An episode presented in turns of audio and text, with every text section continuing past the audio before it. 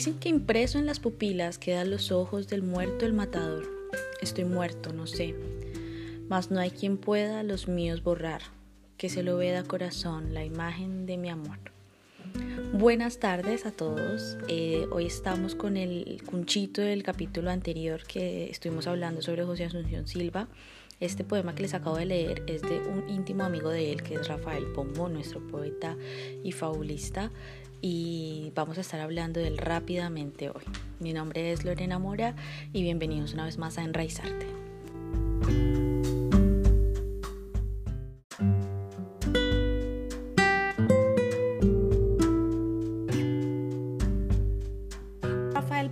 Nace en Bogotá el 7 de noviembre de 1833.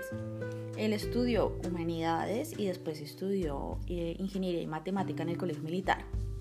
Estuvo 17 años en Estados Unidos, en Nueva York, trabajando para la revista Appleton.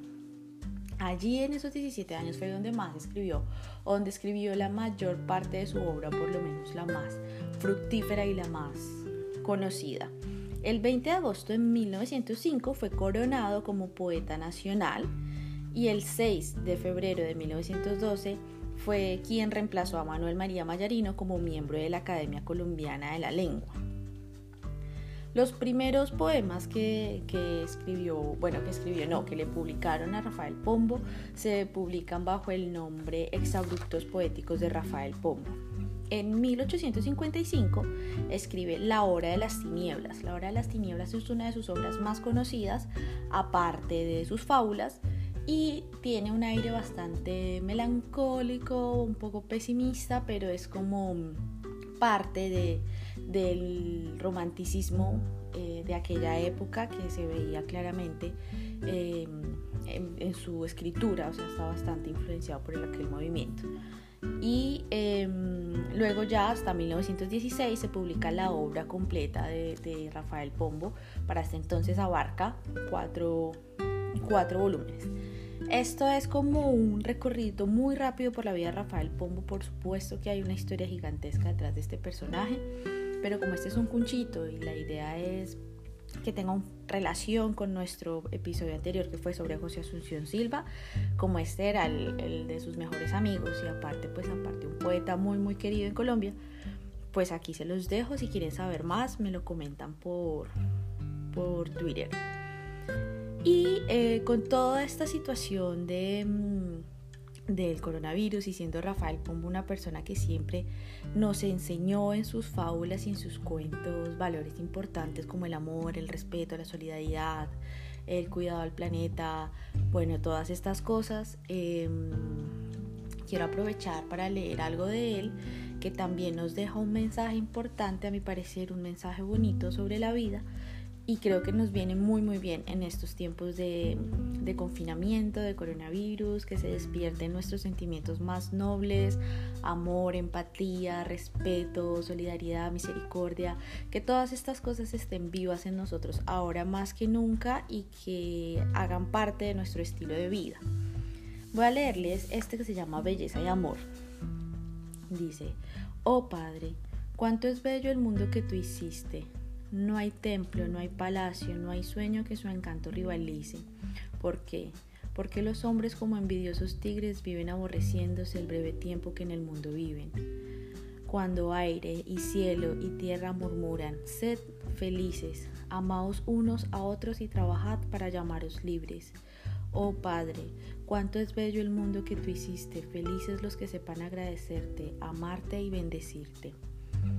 Eh, si bien es cierto que Rafael Pombo eh, tenía bastantes dudas sobre la existencia de Dios, creo que eso fue más notable sobre todo en la época en la que estuvo en Nueva York, en donde incluso alcanza a contemplar algunas veces el, el suicidio, pero al parecer es por el entorno en el que estaba en aquel momento. Sin embargo, independientemente que se crea o no en Dios, el mensaje es súper claro sean felices, ámense los unos a los otros y quiéranse, y quiéranse así como tenemos todo lo que necesitamos para vivir, para poder vivir, literalmente vivir, aire, nuestros pulmones, el sol, la naturaleza, todo está ahí para nosotros y lo único que falta es amor y trabajar en equipo para, para mantenerse eh, como parte de este organismo inmenso.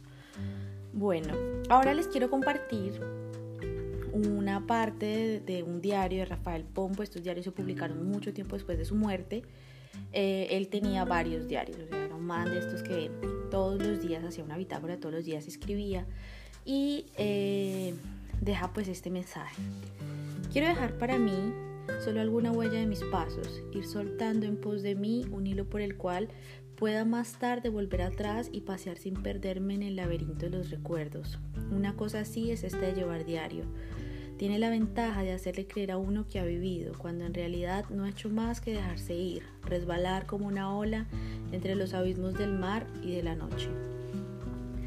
Eh, esta parte se las leo, primero porque a mí me parece precioso este hábito de, de escribir y de contarse uno mismo a futuro algo un recuerdo, un sentimiento y aparte de todo pues es una invitación para que ustedes en estos momentos de confinamiento saquen su lado más artístico, su lado más poético, escriban, pinten, bailen, canten, eh, hagan lo mejor de, de, ustedes porque este es un recuerdo, esto va a ser un recuerdo qué lindo sería acceder mañana a este recuerdo y no verlo todo como algo muy triste o un evento desafortunado, sino ver que que crecimos y que aprendimos y que hicimos algo en este tiempo.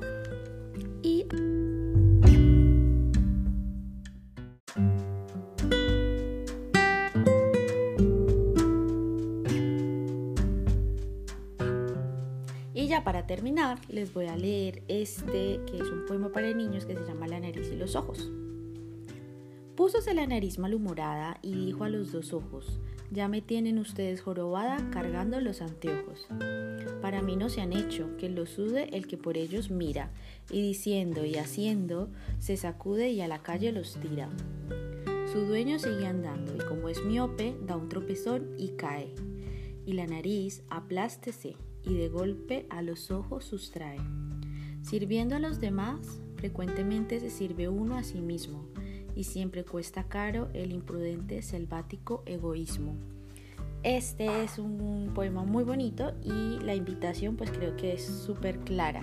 Somos todos parte de un organismo inmenso del universo, de la Tierra y mm, de nuestra familia, de nuestra sociedad. Todo funciona, todo está en constante eh, comunicación. Entonces no podemos deshacernos los unos de los otros, no podemos creer que solos podemos lograr algo en la vida porque siempre necesitamos de otras personas, de un otro que, nos catapulte, que nos abrace, que nos consuele, que nos ame.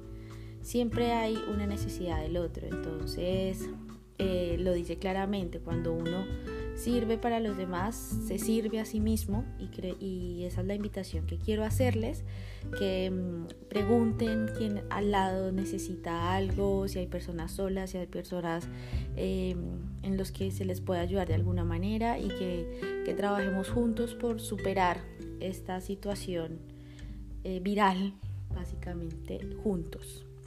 Muchas gracias por estar conectados con Enraizarte. Recuerden que pueden hacer sus comentarios en Enraizarte Podcast en Twitter y nos vemos en el otro episodio. Paz.